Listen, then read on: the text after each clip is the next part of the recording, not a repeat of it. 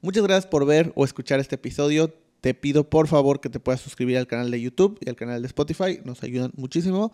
Y también quiero agradecer al patrocinador de este episodio, que es mi audiolibro No compitas, haz compitas, una guía para la colaboración.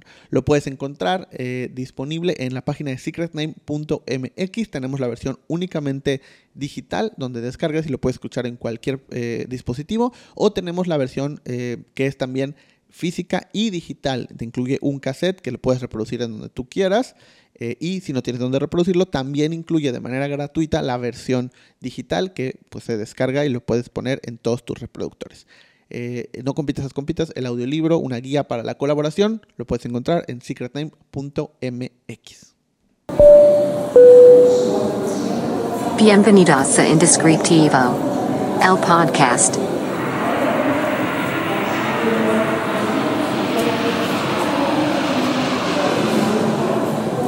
Hola, pues bienvenidos a un nuevo episodio de Indescriptivo. Eh, muchas gracias por, estar aquí, por ver o por escuchar este episodio.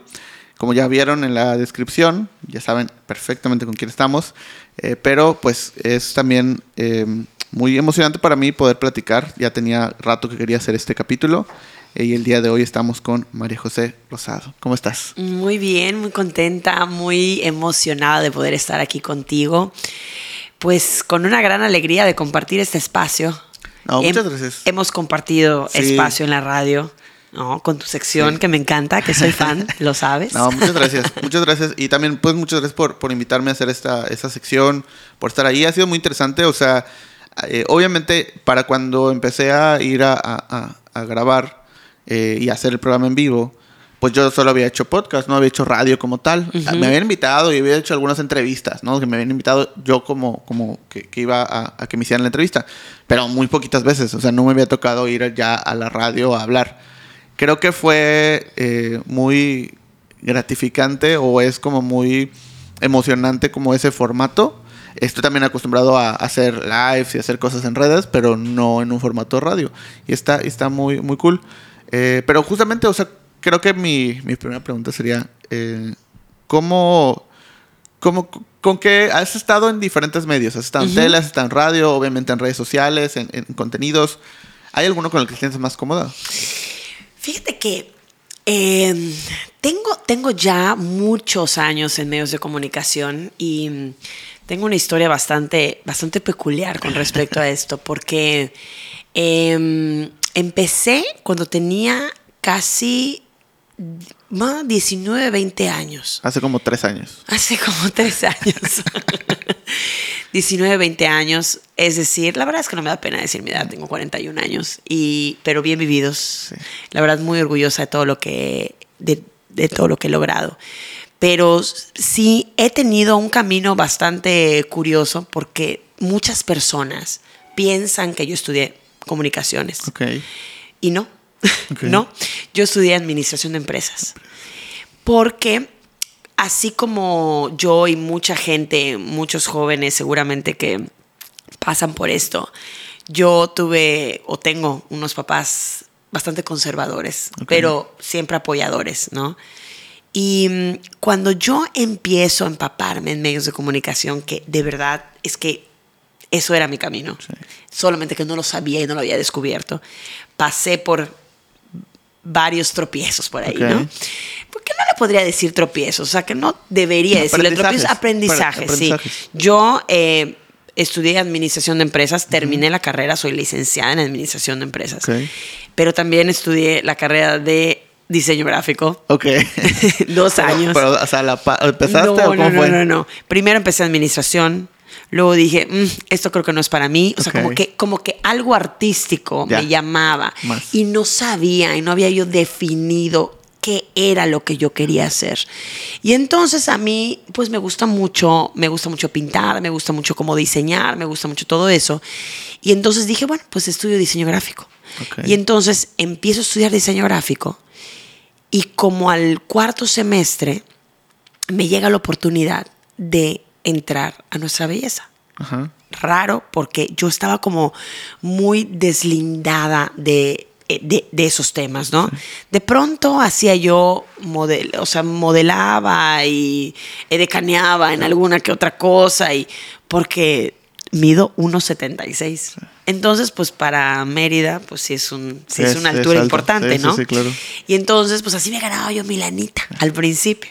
Aprovechaba mi altura. Pero, y, y es algo que tú, o sea, como que tú dijiste, ah, me voy a meter en esta, en esta área de modelaje. y de Sí, calidad", o, no, claro, o te porque invitaron. no, o- me invitaban, me gustaba, evidentemente, ¿no? Porque es centro de atención, claro. Y, eh, y, y ahí empecé mis primeros pininos.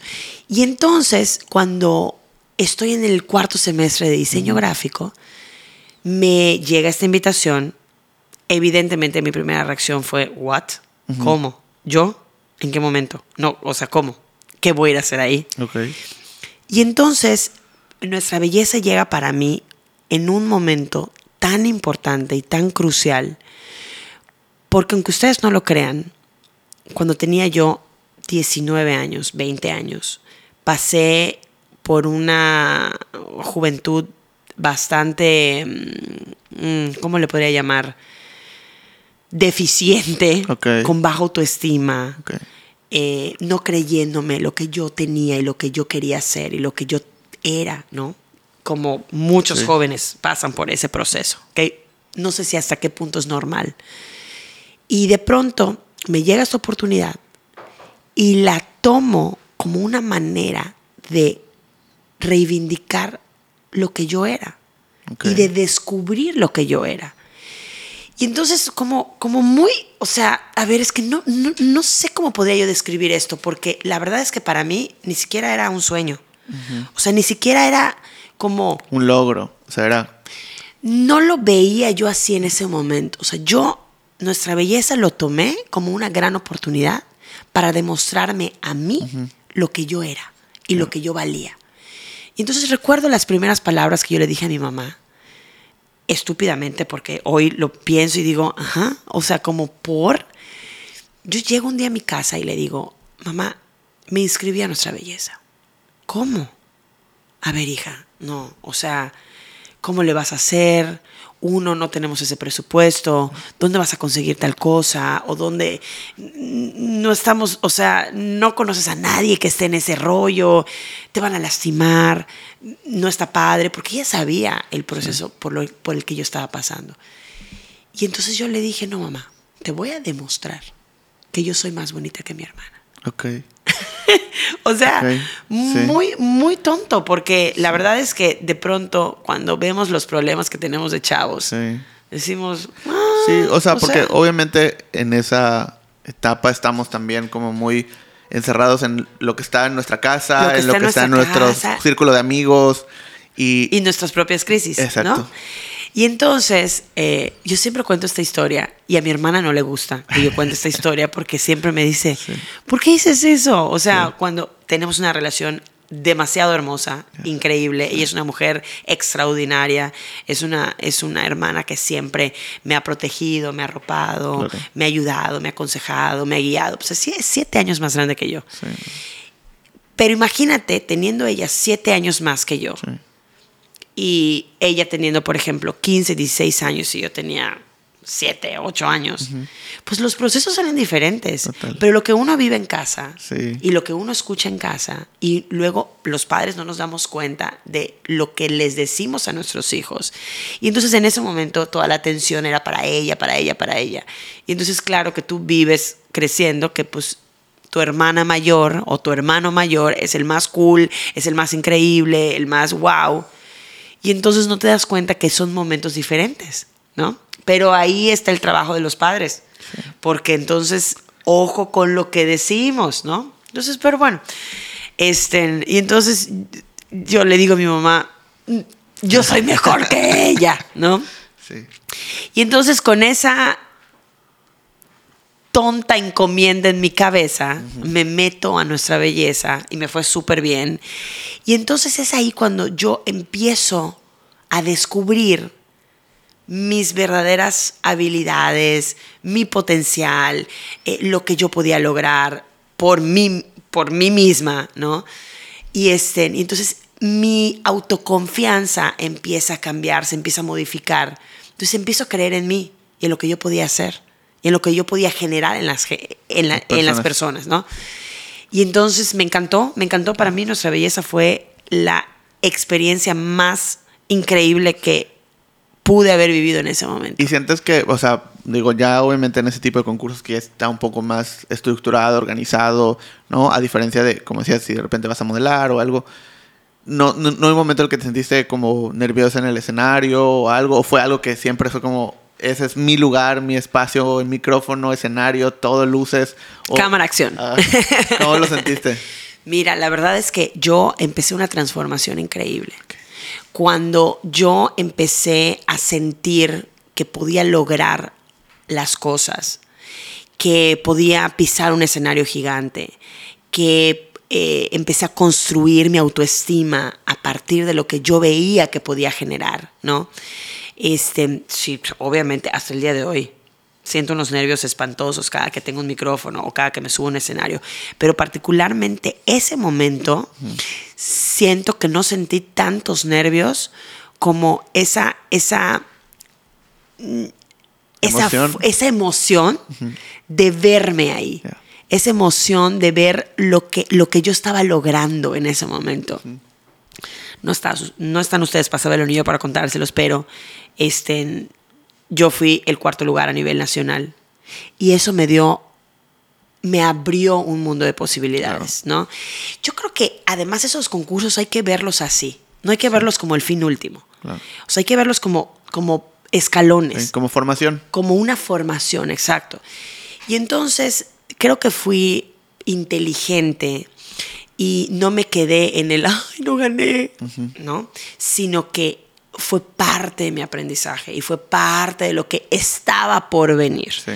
Y entonces eh, termina el concurso y me invitan en Grupo CIPSE Ok. a formar parte del elenco, ¿no? De, de- del programa de la mañana. Que tengo que decirlo, eso no fue mi primer trabajo. Mi primer trabajo me lo dio Laura Castro. Ok. Laura Castro, porque ella literal eh, siguió mi, mi camino en nuestra belleza, ella como una buena reportera y conductora y líder de, en, en medios de comunicación, este, me, me, me vio y ella estaba a punto de dar a luz.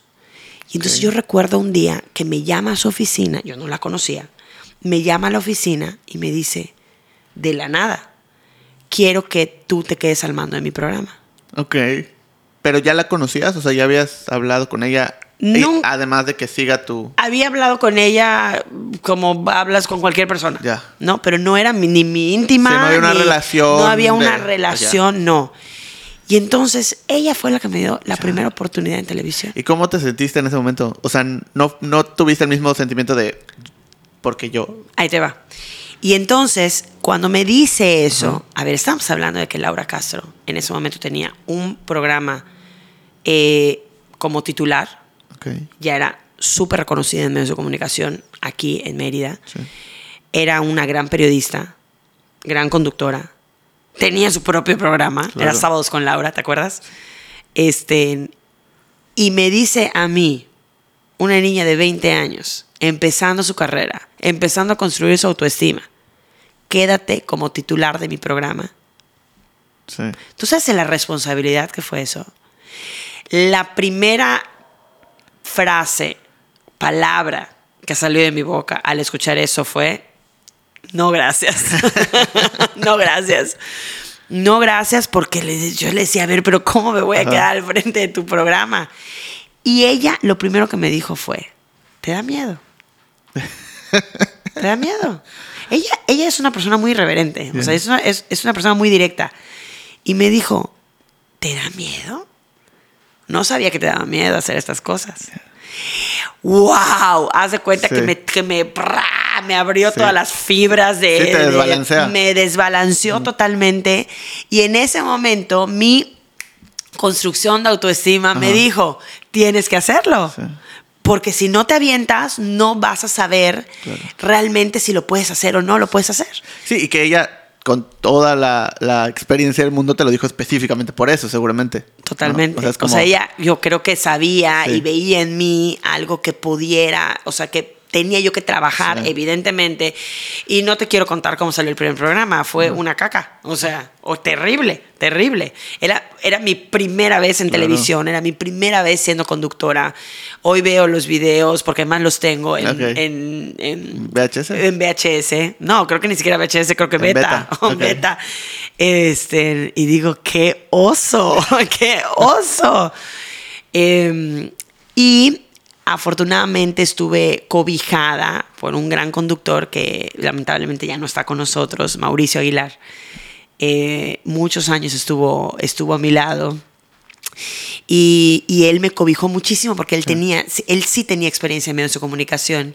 Y esa fue mi primera experiencia. Y cómo, o sea, eh, hablando un poquito de eso, digo, no quiero negar tanto, pero eh, cómo, o sea, ok, llevas con tus nervios, nunca haberlo hecho, y muchas veces todo el equipo de producción a veces son pues, personas que llevan 20 años haciendo eso, ¿no? Pasé por todo, ¿eh? Y es como- Pasé por bullying, pasé Ajá. por, pasé por este, malos chistes, pasé por eh, miradas incómodas. No, que empiezan a hablar el, el lenguaje de, de producción, ¿no? Que obviamente si tú estás como externo, nuevo, y no, no, entiendes idea, nada. No, no entiendes nada. O sea, desde entender que era una escaleta. Ajá, claro. Desde entender este, que tenías que tener el timing para mandar a corte comercial o para, eh, para recibir un invitado. O, para, o sea, eh, fue un proceso largo y duro para mí.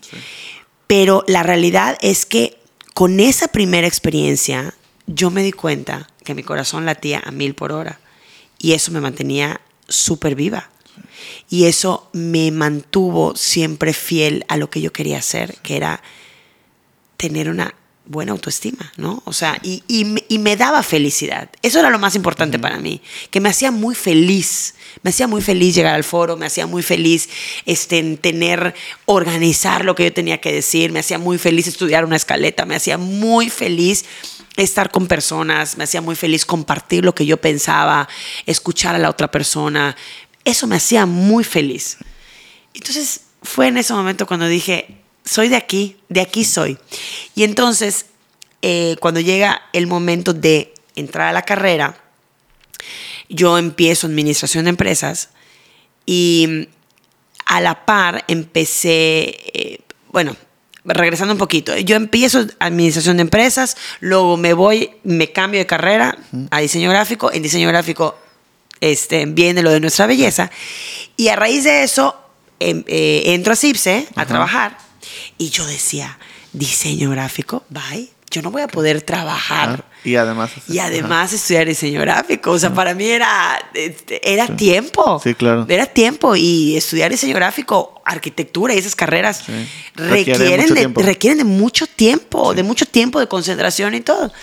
Y entonces, cuando, cuando empiezo a trabajar, yo muy trucha le digo a mis papás, yo ya no quiero estudiar la carrera. Claro. Yo me voy a dedicar a esto. Sí. Yo me voy a ir a México a trabajar. Yo voy a triunfar. Y entonces mis papás sabiamente me dijeron, tú no vas a hacer nada. tú no vas a hacer nada, tú te quedas aquí, tú tienes que terminar la carrera y cuando tú nos entregues un título, entonces puedes hacer lo que fregados quieras. Ahora, pero te pregunto una cosa. Hoy eres mamá. Entonces, ¿cómo, cómo- ves? O sea, eso a hoy, ahorita que ya tienes hijos, ¿no? Que todavía están chicos, pero eventualmente van a llegar a eso. O sea, ¿cómo es la experiencia ahora? Híjole, ¿por qué me haces esto? O sea, ¿qué pasaría si un día ellos te dicen, ¿sabes qué? Mamá, me quiero ir, quiero, ni siquiera digamos en medios, o sea, quiero ir a estudiar una carrera en tal lugar y a eso me voy a dedicar y ya me voy. Sabes que sí lo he pensado y lo pienso todo el tiempo, porque siempre, em, siempre pensé en todas las posibilidades de que pudo haber sido de mí, Ajá. ¿no? Yo empecé esta carrera relativamente tarde, Relati- o sea, sí. relativamente tarde, porque em, tal vez si yo no hubiese eh, si yo no hubiera quedado acá tanto tiempo estudiando una carrera que realmente hoy no ejerzo, ¿no? Porque luego regresé a administración de empresas pensando que esa era la carrera que tenía que estudiar porque era una carrera fácil, entre Ajá, comillas, sí. que no me quitaba tanto tiempo. Y ojo, no la estoy demeritando, ¿eh? Pero a mí se me hacía fácil, o sea, que no requería tanto tiempo. Eh, Sí, es que, por ejemplo, carreras como arquitectura o diseño gráfico no solo requiere tiempo en la escuela, sino Requiere son un montón de proyectos y cosas que... requiere tiempo fuera. fuera. Sí. En cambio, las carreras como mercadotecnia, como administración, como yo estudié mercadotecnia, eh, no requiere tanto tiempo fuera. O sea, ¿no? si, le, si le pones el Ah, 100% sí, a al tiempo de la escuela, sí, con eso. Sí, yo, yo estudiaba la carrera y trabajaba, ¿no? Y, y a veces, pues sí tenía que faltar a la escuela porque, estaba, ah, porque me gustaba mucho mi trabajo, bueno, me gusta mucho mi trabajo. Pero sí era como un. O sea, se me hacía relativamente sencillo. Sí, claro. Tanto porque mi trabajo tenía que ver con eso, como porque no, o sea, eran cosas de, de tareas o de estudiar o de que podía hacer o aprovechaba de repente entre clase y clase para hacer la tarea de otra materia. Y, y entonces ya salía de la escuela y ya no tenía que hacer nada de la escuela. Exacto, exacto. Y eso me pasaba a mí. Sí. Que para mí como fue como muy fácil, porque también tengo que decirlo, soy, me- soy medio nerd. Entonces, eh, sí, se me, sí, sí se me facilitó esa idea. Y entonces yo trabajaba en la mañana en Grupo CIFSE y en la tarde me iba yo a la, a la, a la universidad, ¿no? Y habían días que no iba a la universidad porque estaba yo claro. trabajando en otras cosas de, de producción del- de la empresa y de todas estas cosas, ¿no? Y la verdad es que también tengo que decirlo, mis maestros me apoyaban muchísimo, porque ellos mismos me decían, sabemos que no perteneces a esto, Claro. sabemos que no lo vas a hacer. Sí. O sea, ellos, ellos veían en mí algo muy claro. Sí. O sea, tú erraste tu carrera, totalmente. Entonces, la verdad es que, volviendo a tu pregunta, sí lo he pensado muchas veces porque yo digo, híjole, si yo mm, tal vez hubiese entra- eh, eh, estudiado más algo artístico, algo que sumara a lo que a lo que hago hoy, por ejemplo, ¿no? Yo empecé estudiando actuación a los 26 años. Tarde, tarde, relativamente tarde, porque yo estudiaba con gente de 18 años, Sí. 17 años. Eran bebés y yo era la abuela. Entonces, no sé, pero creo, creo que hay como las dos, como las dos vertientes, ¿no? O sea, la verdad es que hoy les agradezco a mis papás tener un título, porque pues al final del día, pues el título pues es un papel, ¿no? Pero haber transitado por una carrera donde te da habilidades, donde te abre la mente, donde te da madurez, la carrera que sea, Sí. ¿no? No, y, y no sé si, si, o sea, hoy en retrospectiva lo ves así, pero yo también es como un tema de. Te ayuda, o sea, el tener que estudiar y trabajar, eh, te ayuda como a tener cierta disciplina Totalmente. y además a agilizar tus procesos de todo. ¿No? O sea, es como, Totalmente. no, no, lo, no lo puedo dejar para después, lo tengo que hacer ahorita porque después tengo que hacer tal cosa. ¿no? Y lo tengo que hacer bien a la primera o tratar de hacerlo bien a la primera porque si no, o sea, sobre todo en la escuela, ¿no? Porque si no, no, o sea, no voy a regresar a hacer otra vez lo que... No, pues lo voy a hacer lo mejor posible para quitarme ya ese pendiente de la escuela Totalmente. y dedicarme a lo que me gusta, que es el trabajo. Entonces, el tener los dos te ayuda a, a no perder el tiempo. Ahora, si, si yo tuviera que, re- o sea, ¿de qué manera puedo responder esto que me, esto que me dices? Que está muy cañón, Sí, está muy cañón. Porque claro que como mamá siempre uno quiere lo mejor para sus hijos y obviamente no quieren el fracaso para sus hijos. Pero al final del día siento que muchas veces el fracaso tiene que venir para que les enseñe el éxito, el verdadero éxito, el que dura, el que permanece por mucho tiempo. Porque si no, porque si no encuentras esa resiliencia, porque si no sabes manejar la frustración, entonces no vas a llegar a ningún lado. Yo creo que hoy por todo lo que he transitado, yo sí dejaría tantito que mis hijos la medio Sí. rieguen ahí. O sea, eh, que escojan lo que quieren hacer, porque no hay nada peor en la vida que hacer lo que no te gusta hacer. No hay nada peor en la vida que trabajar en un lugar donde no quieres trabajar. Dedicarte a algo que no te mueve, que no te, que no te apasiona. Que creo que eso para mí sería el- el- la receta de oro. Decirle a mis hijos, ¿qué te produce pasión? ¿Qué, qué, qué te mueve? ¿Qué te produce felicidad? ¿Qué te produce alegría? Hazlo. Mira que te voy a decir una cosa. ¿eh? Mi hija María Emilia hoy entrena fútbol. Estoy en contra de eso. Lo odio. Lo odio. Pero un día me dijo, mamá, es que a mí me gusta. Y de verdad me, me, me hace muy feliz ir a mis clases de fútbol. Porque claro, mamá, bailarina, le, siempre le dije, es que tienes que tomar ballet, es que tienes que tomar gimnasia, es que tienes que tomar algo que estilice tu cuerpo, que te dé eh, otras herramientas. El fútbol no, no me gusta para ti, no me gusta. Y la verdad es que ella me dio bofetada con guante blanco. Y es una niña súper disciplinada. Le encanta tomar sus clases. Nunca dice, prefiero ir a la fiesta que a mi clase.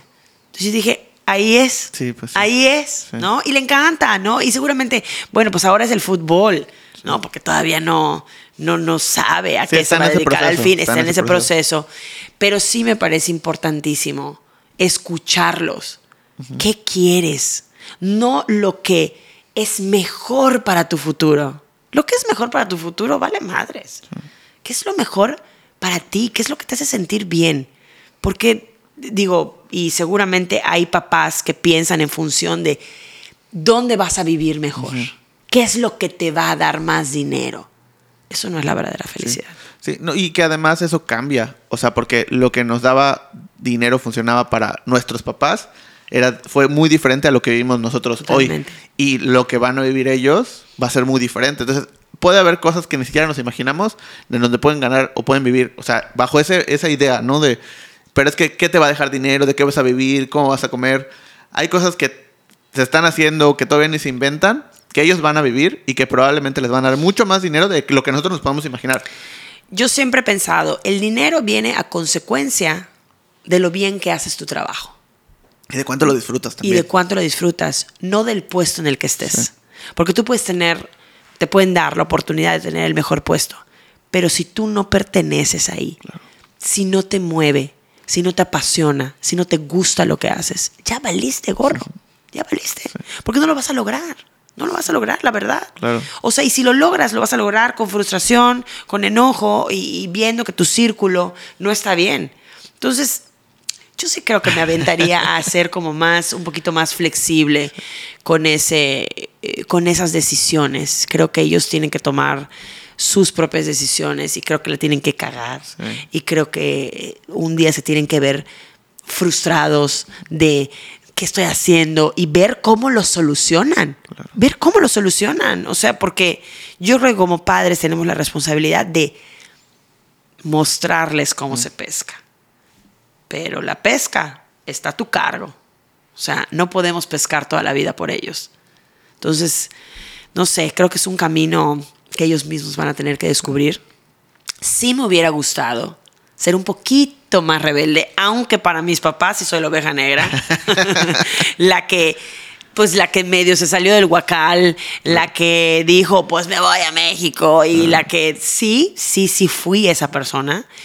Y hoy lo agradezco. Agradezco haber tomado decisiones que de pronto socialmente no eran como bien vistas o como que eh, socialmente me iban a No perjudicar, que no era lo común, ¿no? Porque pues tú sabes, ¿no? Pueblo Sí, chico, claro. infierno grande. Claro. Entonces, sí fui una mujer diferente, una mujer que eh, intentó hacer diferente las cosas. Y hoy agradezco. Agradezco haberme de pronto tropezado con muchas cosas que no me gustaron, haber tomado decisiones mm, acertadas, otras no tanto, ¿no? Pero hoy pues ya llevo 20, no sé cuántos años en medios de comunicación y yo creo que todavía me falta muchísimo por aprender. Y por ejemplo, o sea, ¿cuándo fue el momento en el que dijiste, ya, me tengo que ir? O sea, tengo que saltar porque si no, no sé, o sea, va a pasar algo o no voy a crecer o... ¿cu- ¿Cuándo fue? ¿Recuerdas como ese momento? Trabajé, trabajé siete años en televisión, hasta- en, no, perdóname, en CIPSE. Ok. Trabajé siete años y cuando yo termino mi carrera, que le entrego mi título a mis papás, yo dije, este es el momento. Tú me pediste un título, aquí está. Ok. Yo trabajé por esto, Sí. ¿no? Ahora déjame a mí hacer lo que tengo que hacer, Sí. ¿no? Y entonces yo sentí una terrible necesidad de, de subir al siguiente escalón. Y entonces me llega una oportunidad. a- em- empiezan a haber unos castings en, en, en México. Ok. Y parece entonces que las redes sociales no eran tan poderosas, que meterte una computadora y meterte una página de internet era lo más complicado del mundo, Sí. porque no sabías ni qué onda, por lo menos yo era, siempre fui una No, y no había tanta información. o no sea, había tanta información y entonces te decían, métete a esta página y llena, llenar un formulario era, "Ah, ah, ¿cómo, cómo, cómo lo hago, no? Y entonces, eh, para ese entonces, mi papá nos había comprado una laptop de esas gordotas, ¿no? De él, creo que era Ok, de él. ¿no? Y entonces me la pasaba todo el tiempo buscando en internet y porque además te tenías que conectar a la, Ah, a la la, red, a a la la- red, al módem. no, al, al modem y al modem, al, al de tu casa, al, al teléfono, Al teléfono. ¿no? Y entonces yo recuerdo que cuando mis hermanos se iban a, pues, a trabajar o así, entonces yo aprovechaba y metía mi cablecito para conectarme a internet. Y entonces todo el tiempo estaba yo buscando que si castings, que si esto, que si lo otro, ta, ta, ta. Y entonces la verdad es que al principio, de pronto, eh, me, me inscribía yo en algo y quedaba, o veía yo que había castings de esto y de lo otro. Y yo le decía a mis papás, ¿qué creen? Es que me invitó una amiga a pasar, a irme a México, y entonces gastos pagados, y Sí. yo no tengo que pagar nada. Entonces yo juntaba mi dinero, juntaba peso por peso. Y, este, y, y me iba como una loca. O sea, me, me- la verdad es que yo siento que en ese momento no medía yo. Claro. No, no medía yo el peligro y no medía yo las cosas que me pudieran pasar.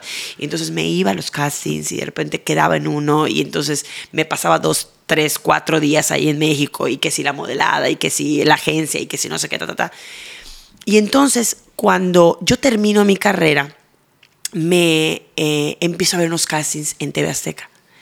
Y entonces le pido el favor a mi mamá de acompañarme a México porque yo decido tomarme seis meses sabáticos de, de nada. Había yo juntado mi dinero, había yo sido reina del carnaval y entonces eh, yo aproveché ese dinerito, lo junté.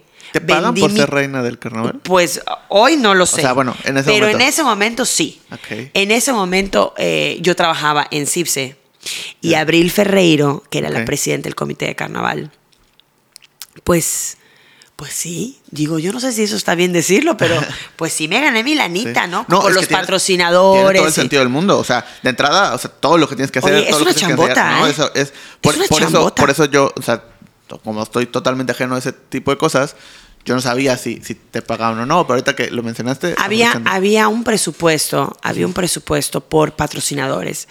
Y eh, pues ahí me pagaron una, una, una lanita que tampoco vais a pensar No, que era mucho, muchísima. pero por lo Pero menos. pues algo, era algo, ¿no? Y entonces ese dinero lo junto, vendo mi coche, vendo el coche, un chiquitito que me había regalado mis papás. Le digo, papá, necesito vender mi coche. Ya no lo quiero, necesito el dinero, ¿no? Claro que pegó el grito en el cielo y me decía, pero ¿cómo vas a vender tu coche? Si... Por favor, déjame venderlo. Necesito irme a México a ver qué onda, ¿no? Entonces, cuando yo llego a México, yo ya tenía una, una oportunidad de casting. Este, para ese entonces, yo conozco a Adrián, Ok. mi actual marido. Y, este, y yo, de hecho, lo conocí en el carnaval. Ok. Y, y entonces yo llego, él estaba produciendo en, en las Olimpiadas de Beijing. Ok. Él se había ido a este- a producir las Olimpiadas de Beijing y ya, pues ya era, o sea, ya estábamos saliendo, Ajá. ¿no? Y entonces yo me voy a México, le digo a mi mamá, quiero estar seis meses aquí para ver qué, qué sigue, qué pasa. O sea, yo necesito experimentar algo eh, en el que pues me ponga, o sea, ponga yo en riesgo todo, ¿no? O sea, o todo o nada. Sí. Y entonces quedo en un casting de TV Azteca en donde se iba a hacer un programa que se llamó, ay, ¿cómo se llamaba? Este, eh, Venga Chepacá. Ok. Se llamaba Venga Chepacá. Y entonces yo entro a dar una mini, mini, mini, mini sección de espectáculos. Que además yo ni siquiera sabía dar espectáculos. En la vida había dado espectáculos porque además es, es, es, es diferente. O Sí, sea, claro. dar espectáculos, tienes que estar informado de- Sí. del medio de los espectáculos y eso. Entonces yo tenía una sección chiquitita, chiquitita, chiquitita, pero para mí era No, pues sí. O sea, y era, era en, La- en- en Azteca. en, Az- sí, en o sea, Azteca. en Azteca, pero era programa de Azteca. Era un programa- 7, era un programa de Azteca 13. De Azteca 13. De Azteca Ah, o sea, 13. además. Sí, sí, era un programa sea, de Azteca 13. sí, claro. Este, y entonces en- entro a, a hacer esa mini Ajá. sección de espectáculos. Y entonces muy chistoso porque, pues obviamente, pues la provinciana nadie la conocía, pero yo, Sí. o sea, 1,75, ¿no? Con tacones de 3 metros. Este. Y me acuerdo que le- el programa duraba dos horas y yo iba por cinco minutos, literal, ¿no? Y ahí estaba las dos horas, cinco minutos. Y, y entonces me empezaron a meter un poquito más y un poquito más y un poquito más. Y de pronto ya habían pasado ocho meses y de pronto dicen, vamos a hacer un focus group. Vamos a ver cómo está funcionando el programa y qué conductores le gusta a la gente. Y yo dije, yo ya valí. Pues yo ya valí. O sea, estamos de acuerdo que a mí nadie me conoce. Este, estaba yo eh, en el programa con, con, a ver, con Maggie Heggie. Ok. O sea, Maggie Heggie Sí. era la conductora. Con, ay, con Faisy. Ok. Con Faisy. Con Paco de la O. Ya. Con, eh, con Cintia, la de la academia. Ya. Con, em, con Claudia Álvarez. O sea, Sí. eran monstruos. Y la provinciana. y yo. Y entonces se hace ese focus group. Y yo no sé si el que no me conociera la gente me benefició. Resulta que todos salieron re mal evaluados. Ok. O sea, todos salieron re mal evaluados y dijeron, tenemos que darle un sacudidón al programa. Y cuando dieron a conocer los que se quedaban, me quedé yo. Pues yo creo que como no me conocía la gente, pues no tenía mucho que opinar. Entonces, pues me quedo en el programa un ratito más. Me quedo con uno de los conductores, me quedo con Paco de la O y con Faisy. Ok. Y entonces me empiezan a meter mucho más. Y de ahí empezó mi carrera. O sea, de ahí empecé. Luego vino Vidas al Límite, porque... ¿Y ¿Te acuerdas, perdóname, ¿te acuerdas la primera vez que te viste en la tele? Horrible. O sea, Yo- pero no es como que le avisaste así a tu familia, de, a tus papás, de, vas a mi sección cinco minutos, pero vas a estar ahí. Sí, o- sí, sí. Además recuerdo que ellos eh, me decían, queremos, queremos ponerte un look así y así y así, con fleco. Yo tenía fleco y entonces paso por proceso de maquillaje y peinado y yo decía, uy, ¿qué es esto? Pero bueno, uno, Sí. ¿cómo quieres que salga? Sí, así sí, sí. salgo, así, así, así Sí. salgo. Y entonces me recuerdo que me cortaron el fleco, a mí no me gusta el fleco, y este, pero ahí estaba yo con mi fleco y me decían, tú eh, queremos que salgas con algo para que la, la gente se, te empiece a identificar. Y entonces me ponían banditas en el pelo. No, parecía yo una boba, o sea, parecía yo una boba, o sea, porque yo decía, estas banditas como de niña chiquita y no, bye. Este, entonces, pero pues eso empezó a crear una identidad, eso, eso empezó a crear un look, ¿no? Y después de ahí empecé, empecé, empecé, empecé, empecé, empecé, empecé. Eh, la señora Patti Chapoy me dio una oportunidad de oro de estar dentro de la fábrica de espectáculos. Eh, la conductora de Vidas al Límite se iba a ir y entonces me proponen hacer Vidas al Límite como conductora principal. Y, este, y eso fue una cosa increíble, una cosa increíble porque era, una, era un programa de espectáculos, pero eran espectáculos fuertes. O sea, eh, era como periodismo a medio amarillista, por Sí. así decirlo, pero con responsabilidad. Sí, o, sea, eran como notas muy intensas que eran medio notas muy intensas, de y que para que pudiera salir en la tele, ¿no? Y era la primera vez que hacía yo un programa a cinco cámaras. Ok. Y entonces tenía yo que hablarle a una, pero entonces luego voltear a otra, y voltear a otra, y voltear al Jimmy, y voltear a una que estaba no, en el aire. Era una cosa estresante a más no poder. Sí, que además, o sea, digo, obviamente a veces pensamos que los conductores, conductoras, nada más llegan, leen y ya, ¿no? O sea, es como que, bueno, nada más se tienen que parar bien, leer y ya está. Y, y No, no, no, no, sea, no, no, es- no. O sea, uno tiene que estar en personaje todo el tiempo. Sí. Uno tiene que estar en personaje. Y después que termina Vidas al Límite, eh, que lo produjo Laura Suárez, una gran productora, eh, luego me meto a estudiar actuación Ok. al Cefat. Y ahí hice tres años la carrera de actuación, que para mí fue una de las experiencias más emocionantes y más increíbles de mi vida. Y, y te metiste a estudiar porque querías, es porque te sugirieron, porque... Me metí a estudiar porque, uno, hice casting. Ok. La verdad no pensé quedar. Dos, estaba yo en un momento como de una transición en el que me había quedado sin trabajo y decía, bueno, ¿y ahora qué, qué, qué, qué? Yo siempre tenía un petardo, o sea, quiero seguir, seguir, seguir, seguir, ¿qué sigue? ¿Qué sigue? Este, en actuación, vamos, la actuación. Y entonces yo, yo, yo estudiaba con niños de 18 años. Y estuvo padre porque el Cefat, pues no es como que, ay, quiero estudiar en el Cefat, ¿puedo entrar? No. O sea, en el Cefat hay que hacer un casting. Casting. Un señor casting. O sea, eh, son un chorro de filtros y un chorro de meses para que te, para que te acepten. acepten. Porque cuando tú entras a. No sé si sigue siendo así, pero cuando tú entras, cuando tú entrabas al Cefat, literal, cuando tú entrabas, eras ya pues un producto para ellos. Y entonces te becaban te becaban, te daban un sueldo, para po- porque llegabas a las, llegaba yo a las 8 de la mañana, o sea, no podías trabajar. Sí. Llegabas a las 8 de la mañana y salías a las 8 de la noche. Era todo el día, Sí. todo el día. Claro, porque cuando existían las producciones de novelas, Novelas. de unitarios en TV Azteca, pues de ahí salían los actores para, para esos productos que ellos hacían. Entonces era un semillero de talento. ¿Y te tocó estar en alguno? O... En muchísimos, Sí. en muchísimos. Entonces, a la par que este, vas estudiando actuación, ellos te van colocando en los diferentes proyectos que tienen ahí. Pero eso no es todo el tiempo. Claro. Entonces, la mayor parte del tiempo estás estudiando. A menos que vean algo muy cañón en ti y entonces te empiezan a jalar, pero entonces tienes el respaldo de, la escuela, o sea, te apoyan. Entonces está. Sí. O sea, fue una experiencia, la verdad, muy, muy enriquecedora, muy formativa. Conocí personas extraordinarias, tuve maestros, tuve la posibilidad y el honor de que uno de mis maestros fue el maestro Raúl Quintanilla, Ah, claro. eh, que hoy es, me parece que es uno de los, una de las piezas más claves de ADN 40 y ha sido pieza fundamental en Azteca durante muchos años. Y es un, es un tipo que fuera de serie, fuera de serie. Le aprendí muchísimo, me enseñó horrores, o sea, cantidad gigante. Me enseñó, o sea, eh, eh, es como que ellos te fracturan para que tú solita vuelvas a construir todos tus pedazos, ¿no? Y eso está increíble para la actuación porque tienes que encontrar puntos de crisis, puntos de quiebre importantes para poder encarnar, para poder interpretar, ¿no? Porque si no, lo haces por encima Sí. y lo tienes que hacer desde adentro.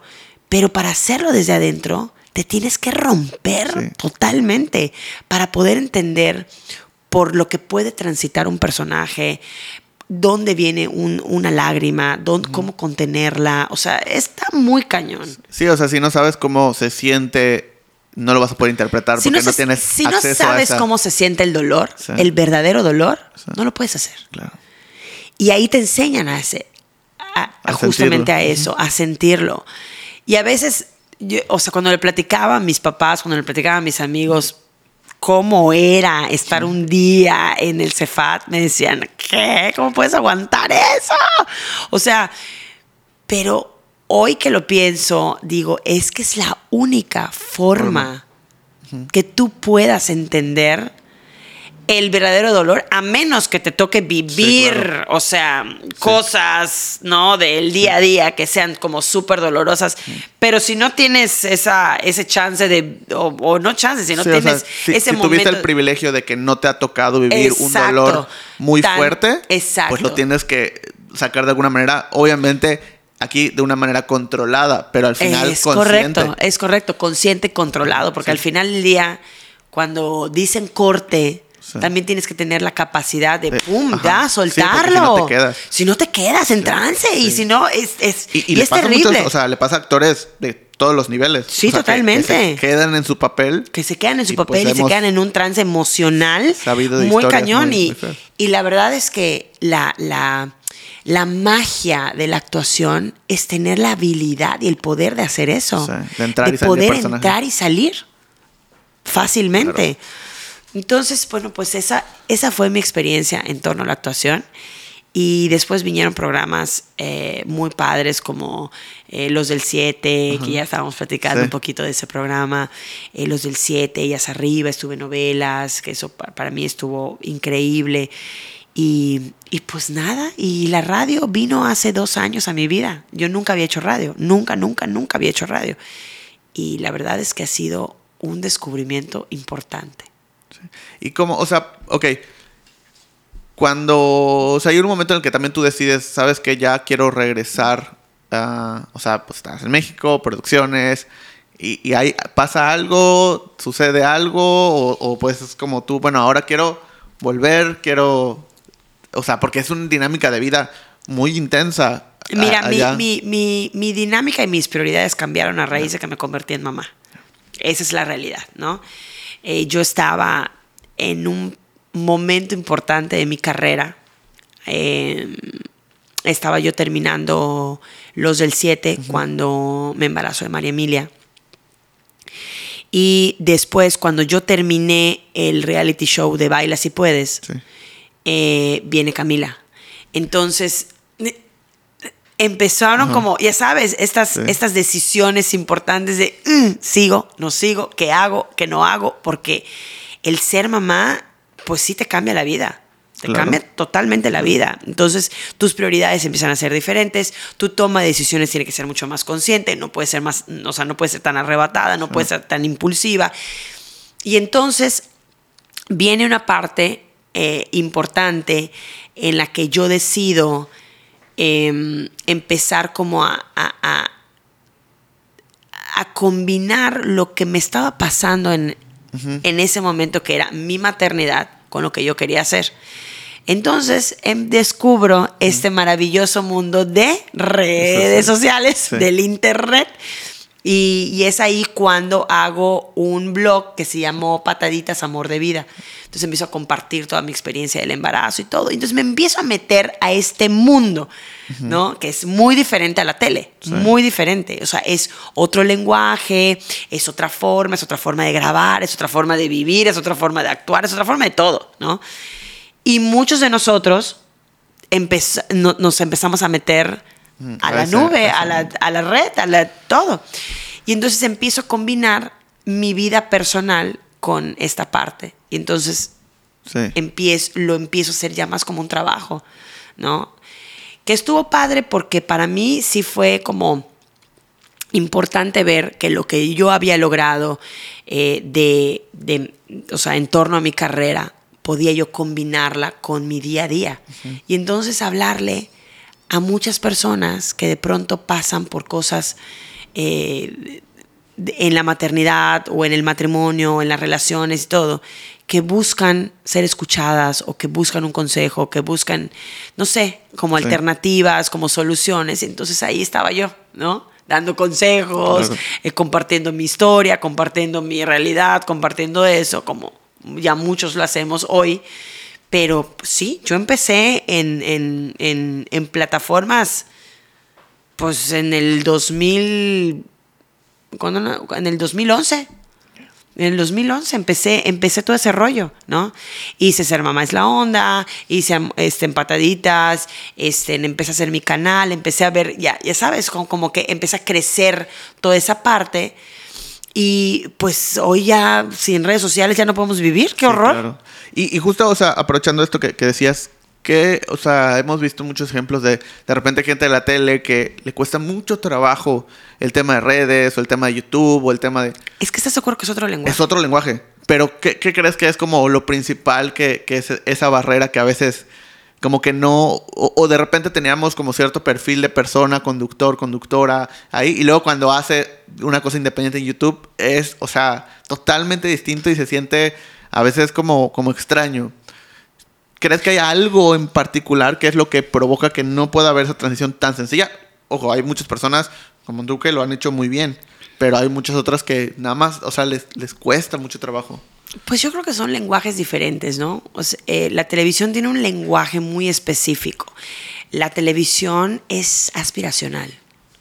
La televisión es hablarle de manera directa a las personas, un medio masivo. Es un medio masivo que la gente piensa, hay, hay, hay eh, un sector que piensa que la televisión ya desapareció. Claro. La televisión está más viva que nunca, no puede desaparecer. Sí. La televisión es un medio masivo Y por supuesto que le gana a las redes sociales y por supuesto que todo, la televisión abierta. Sí, sí, Y claro. entonces siento que la televisión abierta creció con una postura y con, un, con una forma de hacer las cosas que está ya muy clavado, o sea, está muy estereotipado, ¿no?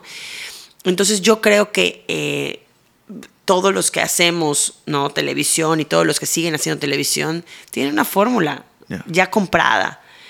Y los que nacieron en plataformas es gente que, pues que evidentemente no, no hacían televisión. Claro.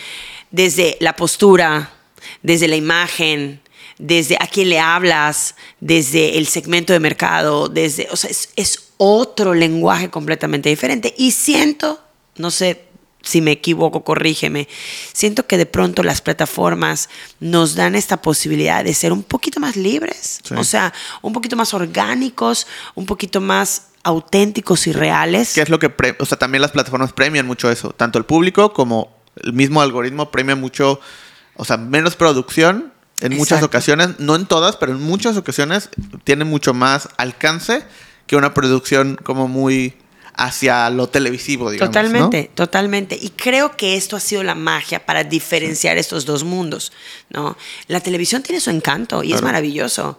En la televisión hay una gran producción detrás y eso es y eso siempre ha sido así, con una gran producción detrás, maquillistas, peinadores, Sí, mucha gente. editores, mucha gente, este, luces, cámaras, o sea, ¿no? Y entonces eso también pone al conductor como en un como en un estado de alerta, siento yo, Sí. como en una, una postura específica, en donde no se te puede ver esto doblado, o tienes que estar súper bien vestido, o tu postura siempre tiene que ser súper erguida, ¿no? Plantarte bien para la gente. Y, y- y pasa todo lo contrario en plataformas. En plataformas puedes subir el pie en, el- en, la, en la mesa y estar este, medio amodorrado en el sillón y no pasa nada, ¿no? Creo que es otra visión completamente diferente.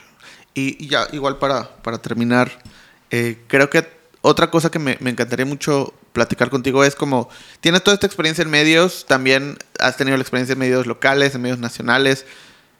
¿Qué crees que le hace falta? Vamos a poner el ejemplo de, Yucatán, pero eso se puede replicar en cualquier lugar. O sea, ¿qué crees que le hace falta a los estados o a las producciones locales para, o sea, crees que en algún punto lleguen a un nivel que pueda ser eh, pues nacional, ¿no? Como, como lo hacen en, en el centro del país.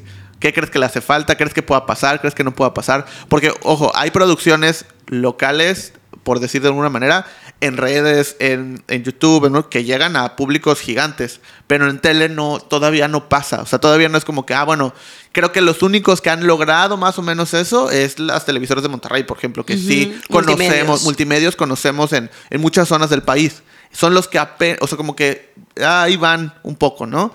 Pero todavía no, no, no hay ni punto de comparación. ¿Qué crees que, que, que se necesita? Híjole, pregunta compleja. ¿eh?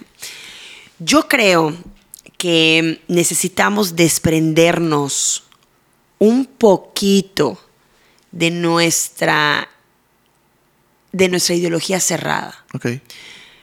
Es- estamos en provincia, Sí. ¿no? Y sabemos, ¿no? Los yucatecos somos altamente conocidos por ser, pues, gente conservadora, Sí. jo- este, de, De tradiciones. de, de tradiciones, ¿no? De tradiciones, esquemáticos, de nuestra cultura, nue- y que está increíble. Sí. Y por eso nos aman en todo el mundo, Claro. ¿eh? Y por eso somos la ciudad que somos, y por eso somos los yucatecos que somos, Sí. increíbles, ¿no? Porque preservamos muchas tradiciones y cómo hacemos las cosas y cómo se come y a dónde vamos y a do- qué no hacemos, qué hacemos, qué, ¿no?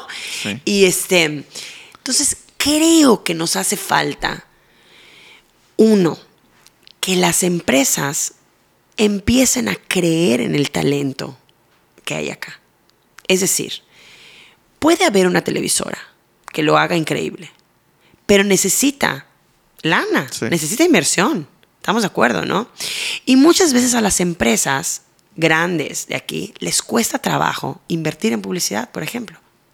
Sí. Lo sabemos, ¿no? Les cuesta trabajo invertir en publicidad y les cuesta trabajo crear talentos. Multimedios no empezó este, con, los, con todos los talentos que hoy tiene, ¿eh? Claro. le apostó. Hay que apostarle, hay que creer que se pueden lograr las cosas. Yo creo que hay que empezar a transformar cómo se hacen las cosas y hay que empezar a voltear a ver a los de afuera. ¿Cómo están haciendo? O sea, ¿qué, qué están haciendo? ¿Cómo lo están haciendo? ¿Qué están haciendo bien? Hay que replicarlo, ¿ok? Siento que, por ejemplo, los, los medios de comunicación aquí se han quedado muy en la vieja escuela de cómo hacer tele o de cómo hacer las cosas o de qué tipo de contenido hablar y qué no hablar, porque puede ser ofensivo para la señora de 70 años o puede ser ofensivo para la familia tal o puede ser, ¿no? Sí. O sea, creo que hay que desprendernos un poquito de eso y abrir un poquito más la mente, abrir un poquito más el panorama. Porque mira que curiosamente tenemos, tenemos empresas locales, medios de comunicación locales grandes, ¿no? Claro. Pero que creo que hay que empezar a hacer las cosas diferentes. Hay que empezar a arriesgarse y hay que empezar a creer y invertir. apostarle. Hay que apostarle, hay que invertir lana. O sea, porque no, o sea, no podemos seguir siendo. eh, no podemos seguir siendo ese lugar en donde en los medios de comunicación se pagan dos pesos. Porque claro que nadie quiere trabajar ahí. Claro. Porque claro que tiene que ser aspiracional. Porque la televisión es aspiracional. Porque los medios de comunicación tienen que ser aspiracionales, ¿no? Este, para, para poder construir, para mejorar, ¿no?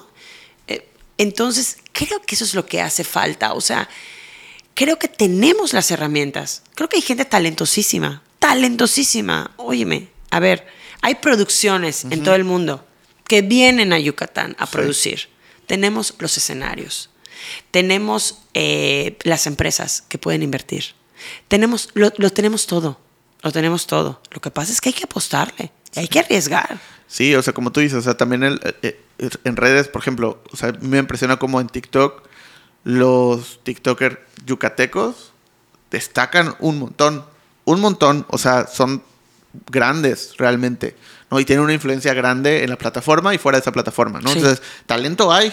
Talento O sea, hay. Y, y, y, y hay medios grandes y hay empresas grandes. Pero creo que también tiene mucho que ver con los medios pensando de manera, ah, bueno, estoy en, en Mérida, entonces voy a pensar en mi público de Yucatán nada más. ¿no? Es, y es correcto. como, Tenemos bueno, que empezar a, a- a pensar masivamente. Sí. Que O no sea- solamente le estamos hablando al, eh, al ciudadano, al yucateco, al, no. Le, estam- le tenemos que estar hablando a todo el Todos. mundo. Porque además, ojo, ¿eh?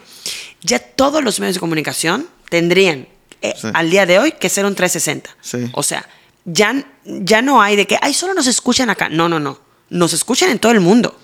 Y este video, por ejemplo, puede verse en cualquier lado. sí, o sea, cualquier medio hoy ya tiene el potencial muy fácil de convertirse en algo Global. global. Totalmente. Sí. Radio, prensa, televisión, el medio que me Sí. digas, tiene la gran posibilidad de hacerlo global. Sí.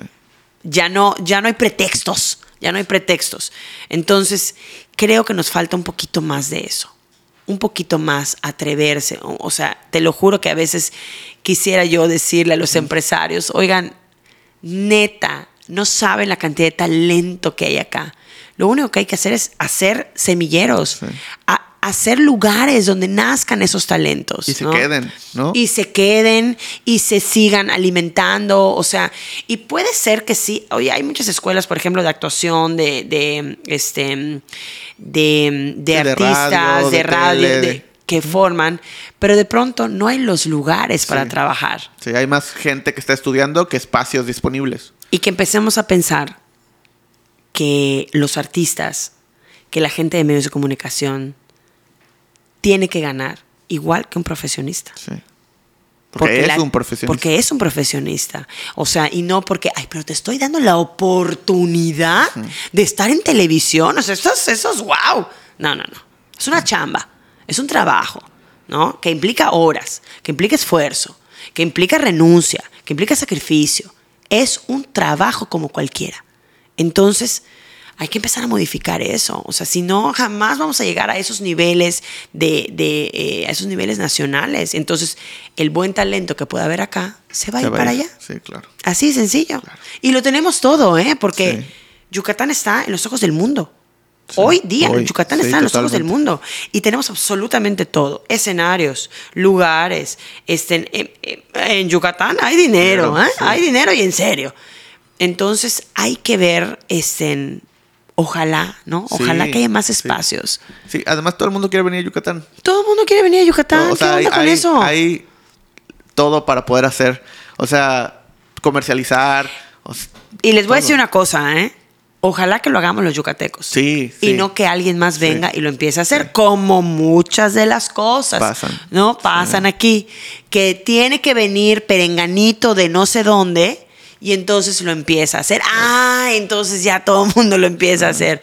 No, ojalá que seamos nosotros los que empecemos a innovar y los que tengamos esa posibilidad de ser los pioneros Claro. en, en- en abrir Sí. las puertas de muchas sí, porque, cosas. o sea, digo, hace poquito tuvimos una grabación importante de una serie, Netflix, todo, y todo el mundo estaba como muy, ¿no? Y, y los artistas, así. Y, y qué padre, o sea, qué padre que lo muestren, qué padre. Pero qué padre sería que esa producción fuera yucateca también, ¿no? O sea, que fuera gente, directores, productores, escritores, que sean de aquí, que conocen perfectamente todo, ¿no? Y que puedan hacer historias, o sea, que le lleguen a todo el mundo y que vengan de aquí, ¿no? Y que sean apoyadas por pues, todas esas producciones. Totalmente Pero, cierto. pero bueno, pues te quiero agradecer mucho por, el- por el tiempo, por el espacio.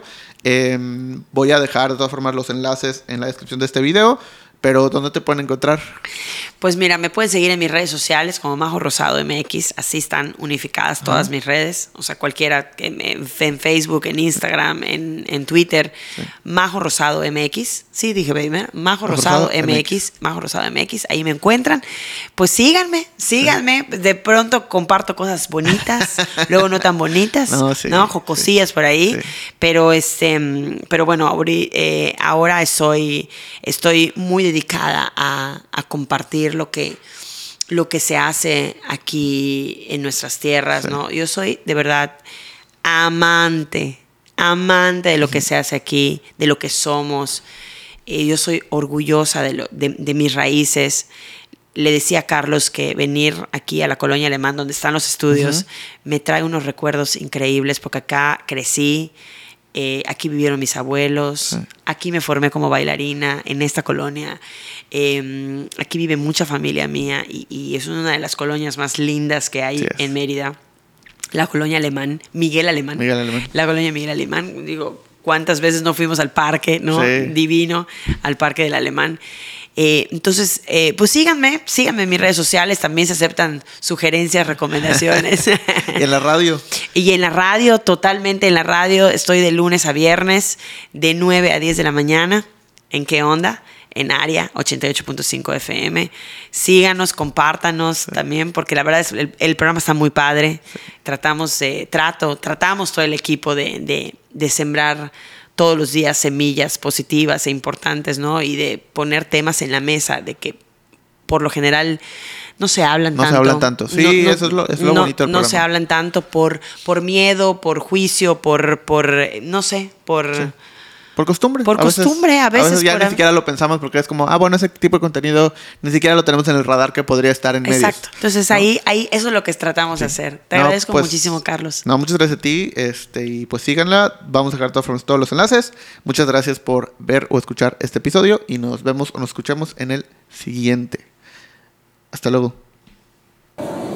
Esto fue Indescriptivo. El podcast.